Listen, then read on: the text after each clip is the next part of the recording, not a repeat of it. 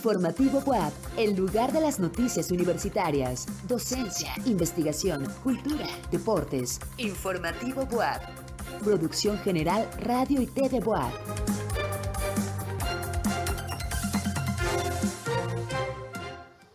Es noche de viernes y usted no puede cerrar la semana sin conocer a detalle la información más importante del día, por eso le invito a que nos acompañe durante los siguientes 30 minutos en Informativo BUAP. Mi nombre es Enrique Moctezuma Malacara y estas son las noticias.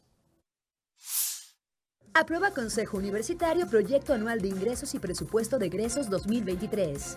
En el marco de los festejos por el Día del Biólogo, realizan coloquio en la Facultad de Ciencias Biológicas. Presentan en el Museo de la Memoria Histórica Universitaria conferencias sobre la depresión y la ansiedad. En la cultura, Macuil Sinergia Comunitaria es una organización de atlixquenses que fortalece el sentido de identidad en jóvenes y niños. ¿Quieres saber más? Quédate con nosotros en Informativo Boa.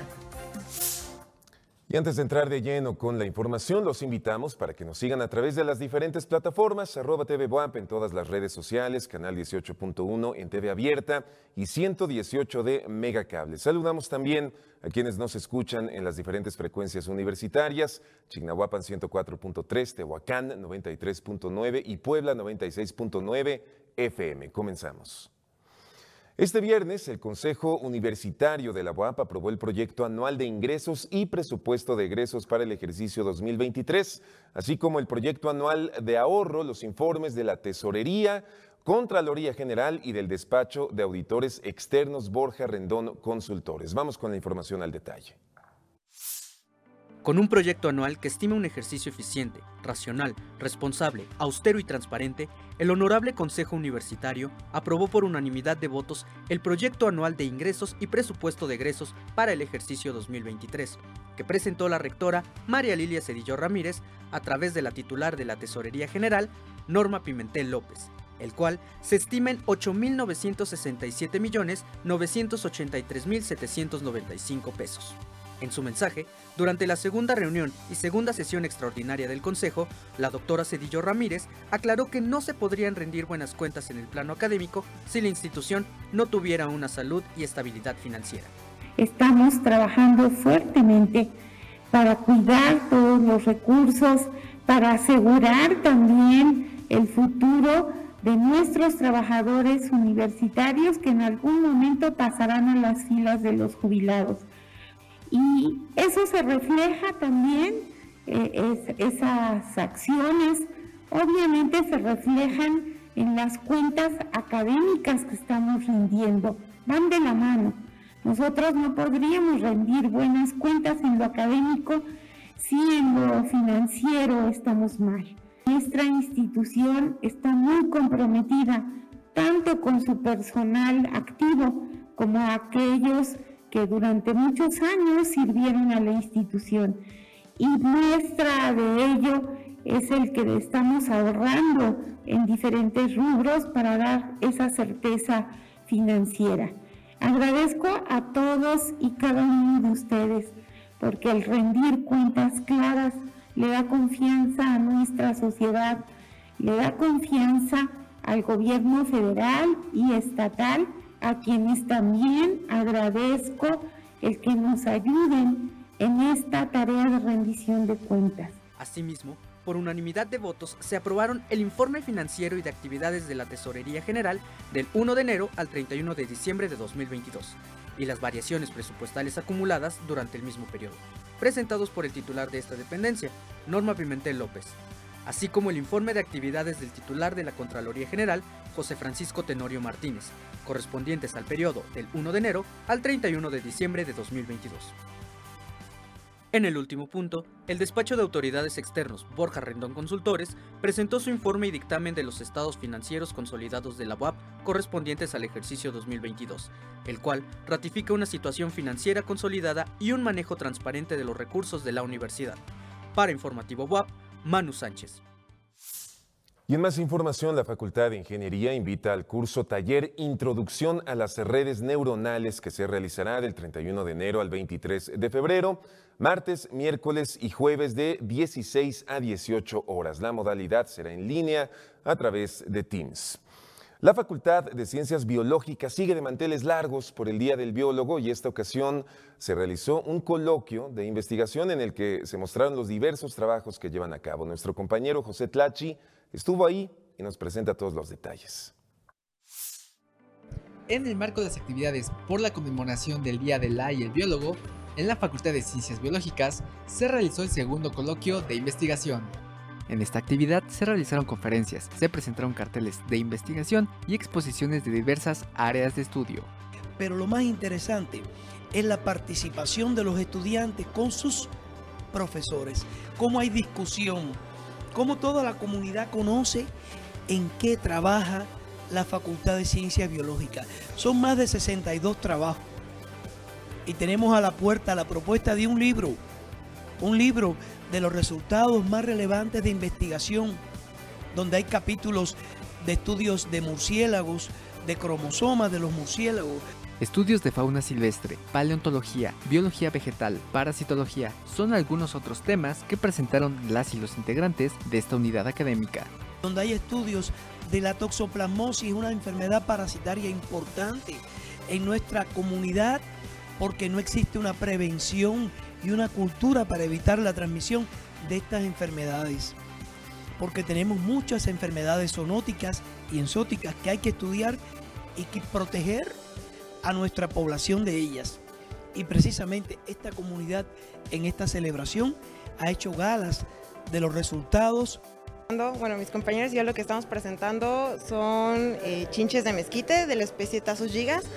Muchas veces nosotros, las personas, eh, relacionamos la palabra chinche con cosas malas como enfermedades y demás, pero realmente no todas las chinches son malas. Este tipo de chinches, esta especie es bastante buena, es bastante noble con, con, los humanos en general. Este tipo de exposiciones permiten que estudiantes de diferentes niveles conozcan otras áreas de investigación, así como establecer redes de colaboración. Hemos estado trabajando con ecología química, hemos estado viendo sus comportamientos, tanto de chinche chinche como de chinche planta. Eh, ellas les gusta mucho estar en, su, en las plantas de mezquite, en los mezquites, específicamente en Prosposis leviagata, es en las que más se pueden encontrar. Les gusta mucho esa planta por las vainas verdes que tiene y aparte por sus hojas bueno, eh, dentro de lo que hacemos en el grupo en el que estoy es la comunicación química, que estudia las sustancias químicas que participan en interacciones de la naturaleza. Pero otra cosa que hacemos es identificar a los escarabajos con caracteres eh, morfológicos como eh, sus patas o sus partes, sus genitales internos y además de esto los identificamos con caracteres moleculares, que es el gen mitocondrial, citocromo oxidasa 1. Una feria de la ciencia y el conocimiento en el que las y los futuros biólogos estuvieron presentes y mostraron lo aprendido en las aulas. Entonces lo que se hace para identificarlos con caracteres moleculares es que se utiliza una parte de sus patas que tiene ahí su genética y eh, utilizamos eh, o lo que se obtiene es un código de barras en donde se observa eh, todas las bases nitrogenadas que, que tiene este escarabajo y que son únicas para cada uno de los escarabajos o de las especies de escarabajo. Esta es una muestra de todo el trabajo académico y de investigación que llevan a cabo las y los biólogos de nuestra universidad. En cámara Humberto Cuenca, para Informativo WAP, José Tlachi. En el Museo de la Memoria Histórica Universitaria se presentó una conferencia para hablar sobre los mitos, realidades y características de la depresión y la ansiedad. Quédate con nosotros para saber más al respecto a través de esta nota que nos presenta nuestra compañera Mara Pérez. En conmemoración por el Día Mundial de la Lucha contra la Depresión y en contribución a la difusión de conocimientos sobre problemas de salud mental, el Museo de la Memoria Histórica Universitaria presentó la conferencia titulada Depresión y Ansiedad, este espacio de reflexión psicológica fue impartido por la doctora Isabel del Rosario Stange Espínola, quien actualmente es docente, investigadora y terapeuta en la Facultad de Psicología de la UAP. La depresión y la ansiedad son trastornos de salud mental cuyas cifras se han duplicado en la postpandemia, pues luego del aislamiento se hizo más fuerte el diálogo en torno a la salud mental. La depresión se puede presentar en muy diferentes etapas, tan concreto en todas las etapas del desarrollo de la persona, en todas tiene características diferentes como particulares para cada persona. Entonces no es necesario tener todos los síntomas de depresión, no es necesario. Basta a veces que tengas uno o dos, porque también tiene que ver el nivel, la magnitud, la frecuencia y que tanto te impacta en tu vida cotidiana. Está comprobado que los hombres son más vulnerables a padecer depresión, aunque debido a los tabús sociales acerca del género masculino, muchos reprimen en gran manera sus emociones. Además resulta ser un mito que toda la vida se puede tener depresión y que los medicamentos para tratarla produzcan algún tipo de adicción. En ocasiones, basta con realizar cambios en la actividad cotidiana para modificar mi estado emocional y salir de la depresión. En ocasiones, si es necesario medicamento bien controlado, pero el medicamento no soluciona, el medicamento ayuda. Entonces es necesario hacer algo. Que quienes estaban en el parámetro de riesgo eran los jóvenes. Eran los jóvenes. ¿Por qué? Porque habían perdido una dinámica que traían y el nuevo contexto, la nueva normalidad, no había comenzado a, a incorporar lo que las personas jóvenes perdieron. Y las cosas importantes que perdieron fue la interacción social. Se manifiesta con diversos trastornos de humor afectivos, por ejemplo, el comportamiento maníaco y bipolar. La doctora Isabel señaló esto como una pandemia emocional que incrementa los actos suicidas. Pero la ansiedad también se eh, relaciona con cambios somáticos y físicos reales. La persona que sufre ansiedad severa tiene la sensación que se puede morir en cualquier momento. Y es una sensación realmente angustiante. Durante la conferencia se mostró que cada persona interpreta sus vivencias de manera distinta, por lo que no debemos subestimar las emociones y padecimientos de otros. ¿Cómo te puedo ayudar? Es tan sencillo, pero si le digo, ¿cómo te puedo ayudar? Estoy permitiendo que la persona perciba que estoy allí para ella.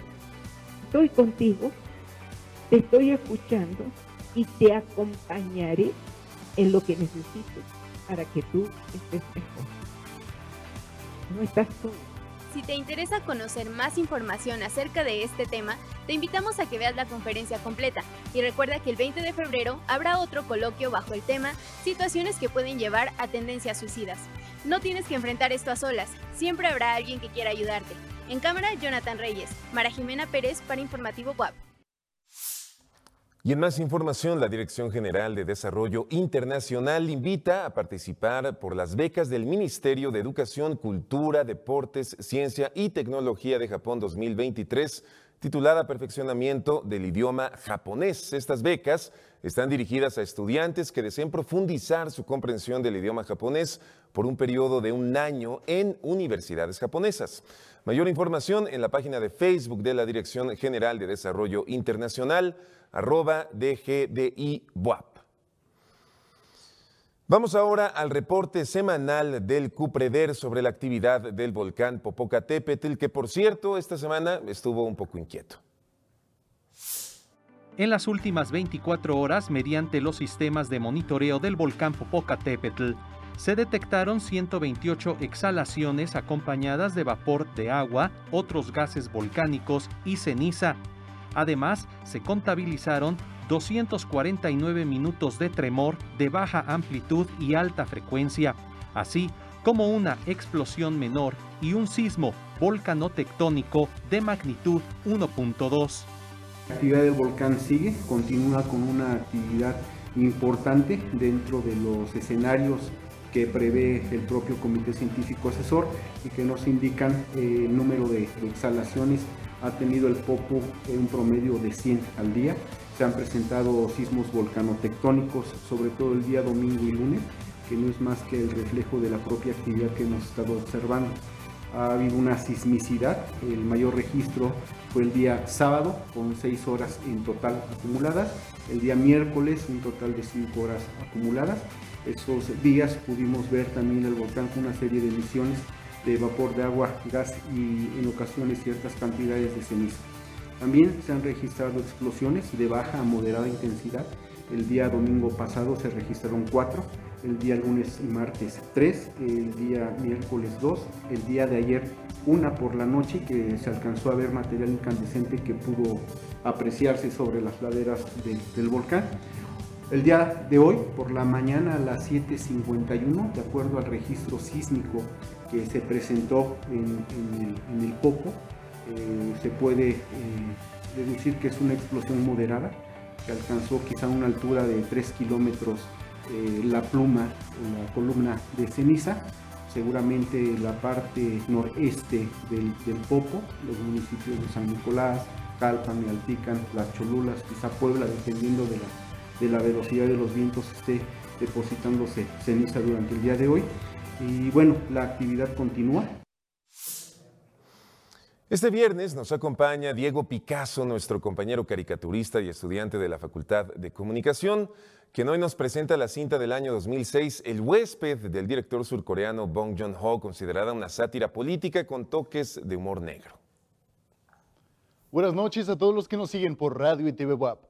Hoy presentamos un arte sobre esta cinta que les arrancará tanto carcajadas como lágrimas y uno que otro susto. Un drama, familiar y crítica al gobierno del género Cayuega que seguro van a disfrutar. Vamos con la pieza. Bong Joon-ho, el ahora afamado y aclamado director de Parásitos, tiene una interesantísima filmografía previa a la cinta que finalmente lo lanzó completamente a la fama mundial. Entre estos filmes destaca El huésped, película del 2006 que narra una extrañísima historia. Resulta que en el río Han, en Seúl, un feroz monstruo marino, así es, una suerte de mini Godzilla, aparece para asesinar a cuanta persona se cruce a su paso salvo a una niña a la cual decide llevar viva a su guarida. El filme narrará de ahí en adelante el intento de la peculiar familia de la niña por rescatarla. La película simplemente un deleite. Una vez más, Bong Joon-ho explora a partir de este hecho algunos temas familiares que nos competen a todos. En esta ocasión se trata de la capacidad de los núcleos familiares para unirse, a pesar de mostrar de entrada una aparente disfuncionalidad la cual en la cinta parece provocada, primero porque sus integrantes son completamente diferentes unos de otros y después porque ninguno de ellos es perfecto. Pero finalmente, ¿quién sí lo es? ¿Y quién podría esperar hacerlo para rescatar a su hija, a su hermana o a su nieta de ser devorada por un monstruo aparentemente indestructible? Tal vez por eso uno puede identificarse con los dramáticos eventos que suceden frente a nuestros ojos. El intento de rescate es desgarrador, doloroso, heroico por supuesto. Las autoridades no han podido combatir al monstruo, nadie ha logrado hacerle daño, pero es esta familia llena de fallos comunes y peculiares defectos de personalidad la que intentará destruirlo, para rescatar al más indefenso de sus integrantes. Y bueno, muy a lo Bong Joon-ho, esto que de fondo es un drama terrible está contado de un extraño y complejísimo tono de comedia que logra arrancar risas pero sin hacer que olvidemos el sufrimiento de los personajes, con los cuales, por supuesto, nos hemos ya identificado de lleno.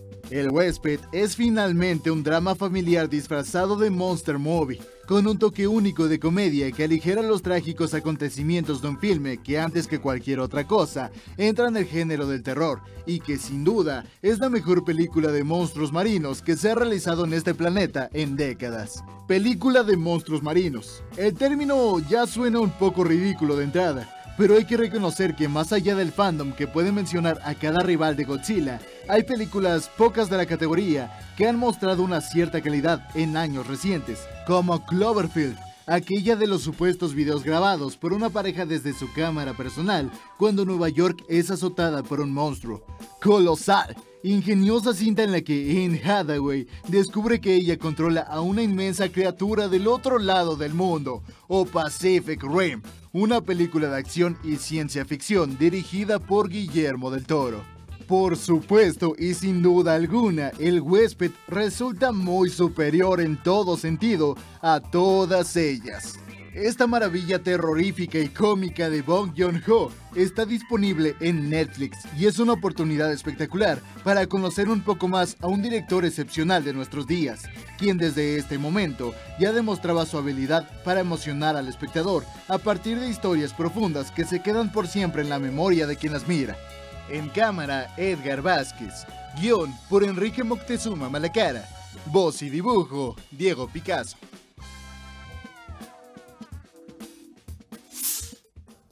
El Banco Interamericano de Desarrollo señala que la deuda total de América Latina y el Caribe aumentó 5.8 billones de dólares. Esta y más notas en nuestra sección internacional.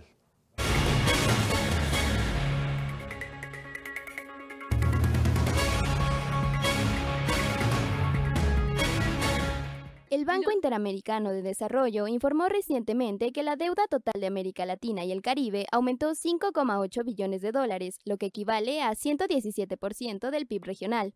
Esta situación reduce la capacidad de responder a futuros shocks económicos, corriendo el riesgo de que se produzca una crisis. Por ello afirman que los gobiernos deberían reducir el porcentaje de deuda pública en relación con el PIB, de un promedio de 70% a un rango de 46% a 55%, lo que se consideraría un nivel prudente. El informe propone reforzar las instituciones fiscales para evitar gastar en exceso en los buenos tiempos y crear un colchón para hacer frente a los malos tiempos. En Palestina, el gobierno anunció el fin de la cooperación en seguridad entre la Autoridad Palestina e Israel tras la muerte de nueve personas durante una incursión militar israelí en el campamento de refugiados de Jenin, el cual alberga cerca de 20.000 personas. El ejército del Estado judío afirmó haber llevado a cabo lo que calificó como una operación antiterrorista contra la organización armada Yihad Islámica. Tras el operativo armado se produjeron protestas en la frontera entre la Franja de Gaza e Israel. En Haití, manifestantes y policías marcharon por los asesinatos de agentes por parte de pandillas armadas en el país, que sufre el recrudecimiento de la violencia. Colocaron las barricadas en Puerto Príncipe, pues las pandillas tienen el control de buena parte de la región, financiándose de secuestros extorsivos. Haití sufre sobre una creciente crisis política y económica, provocada en parte por el asesinato del presidente Jovenel Moss en julio de 2021.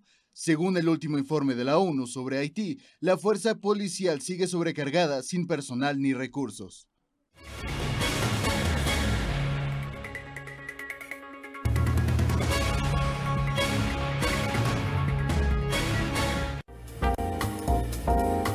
Informativo Boab, Cultura.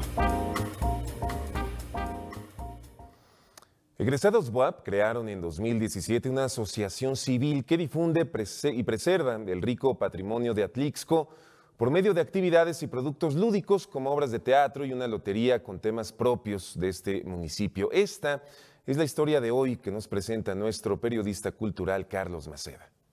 Muy buenas noches, Enrique. Antes, con el fin de reconocer y difundir la historia de la industria refresquera de Puebla, San Pedro Museo de Arte exhibe la muestra Destapando la botella, la botella de los tiempos.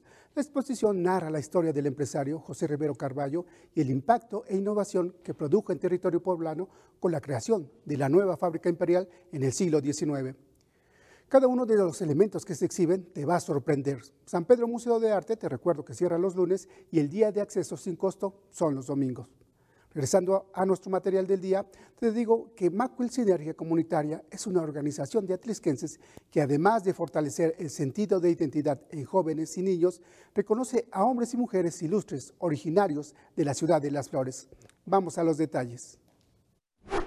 Desde hace casi seis años, la Asociación Civil Macuil Sinergia Comunitaria trabaja en la creación de diferentes productos para difundir el patrimonio y la historia de Atlisco y es el resultado del sueño de chicos universitarios atlisquenses de realizar cosas en pro de Atlisco, ¿no? de generar un desarrollo de la misma comunidad. Y tenemos diferentes eh, actividades, entre ellas justamente eh, pues impulsamos el tema cultural, el cuidado y la protección del medio ambiente, ofrecemos servicios sociales y prácticas profesionales con BUAP porque pues varios de los que conformamos esta asociación somos orgullosamente egresados de BUAP. De los artículos más recientes que ofrecen al público, destacan dos. El primero es una serie de obras de teatro que conforman una colección de seis piezas pertenecen a una serie de obras que se van a estar lanzando, se llama Atlisco a la escena y va a constar de seis tomos, todas son escritas por el dramaturgo Marcelo Romero. La primera que fue El árbol fuerte, la ruta del aguacate, nació porque yo empecé a conocer la investigación de Betty Zafra en torno a la ruta que ella tenía acerca del aguacate fuerte de Atlisco. Posteriormente hablando del tema de los ovnis y que curiosamente en el 2022 conocimos a mucha gente que estuvo involucrada en los años 90 en el fenómeno ovni. Decidimos hacer la de Ganímedes, los vigilantes, que habla acerca de todos estos avistamientos, luces en el cielo. Este proyecto va por la publicación de su tercera obra que aborda el fenómeno astronómico del Sol Nanahuatzin, que se puede ver desde Atlisco. Y de hecho todavía hay otras que tienen que ver con fauna y recursos naturales de Atlisco, con la vida industrial y en general otros temas. El otro artículo que ha tenido una gran recepción es la Lotería Atlisquense. Tiene 54 cartas y cada uno es eh, un elemento de Atlisco. Esto es para que la gente conozca de una forma divertida, dinámica, la historia y el patrimonio que tenemos en ese municipio. Caballero como abeja, muy trabajador, surca el cielo recorriéndolo en su glorioso avión. Don Pedro. La creación de los versos son del maestro Marcelo Romero de todas las ilustraciones son acuarelas del maestro Carlos Huerta, que es un artista tlisquense de mucha trayectoria. Él se dedica especialmente a realizar acuarelas y se echó las 54. El diseño gráfico es de Lisette Galeazzi, también atlisquense, y participaron eh, otras personas en, el tema de la producción y de toda la logística que es Miguel Ángel Ordóñez y Rodrigo Martínez. Esta es una de las formas como jóvenes atlisquenses están colaborando a difundir y conocer más el patrimonio de Atlisco. Con imágenes de Humberto Cuenca para Informativo WAP, Carlos Maceda.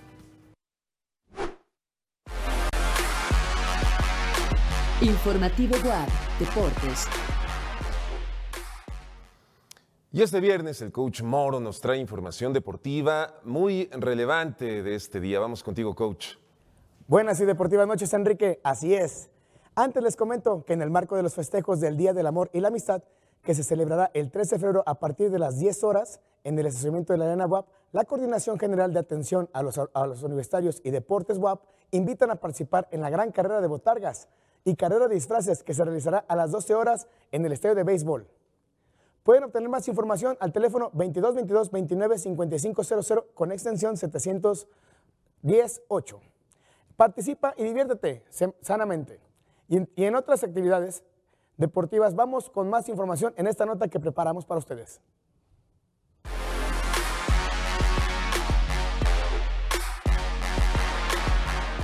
El taekwondo es una disciplina más en el amplio repertorio de nuestra universidad y hoy platicamos un poco con los estudiantes para saber más sobre su experiencia.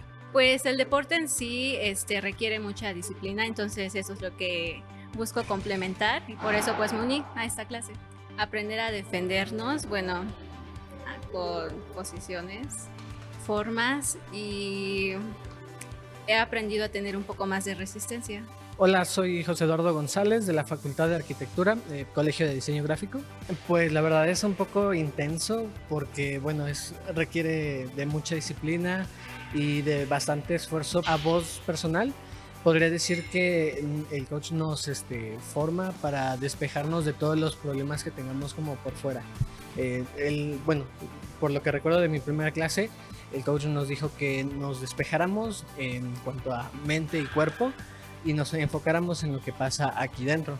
Y en el tiempo de clase, ya sean una o dos horas, eh, nos centremos en lo que está aquí, en lo que es ahora.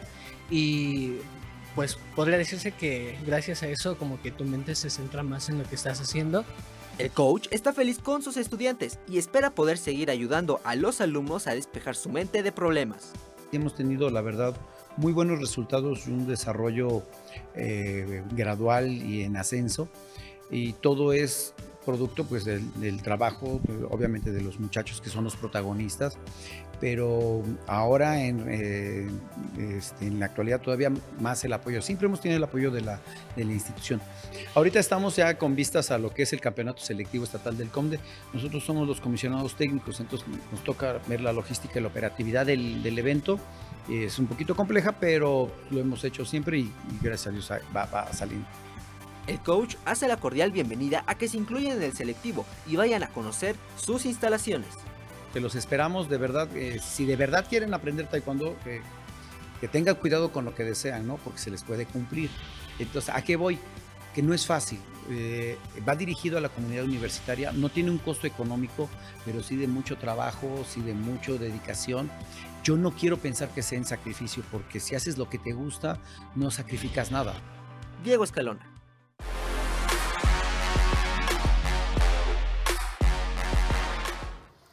Y es así como llegamos al final de esta emisión de Informativo BUAP. El próximo lunes a las 8 de la noche le espera mi compañero José Carlos Bernal. Ya tiene usted la información. Ahora, a disfrutar el fin de semana. Buenas noches.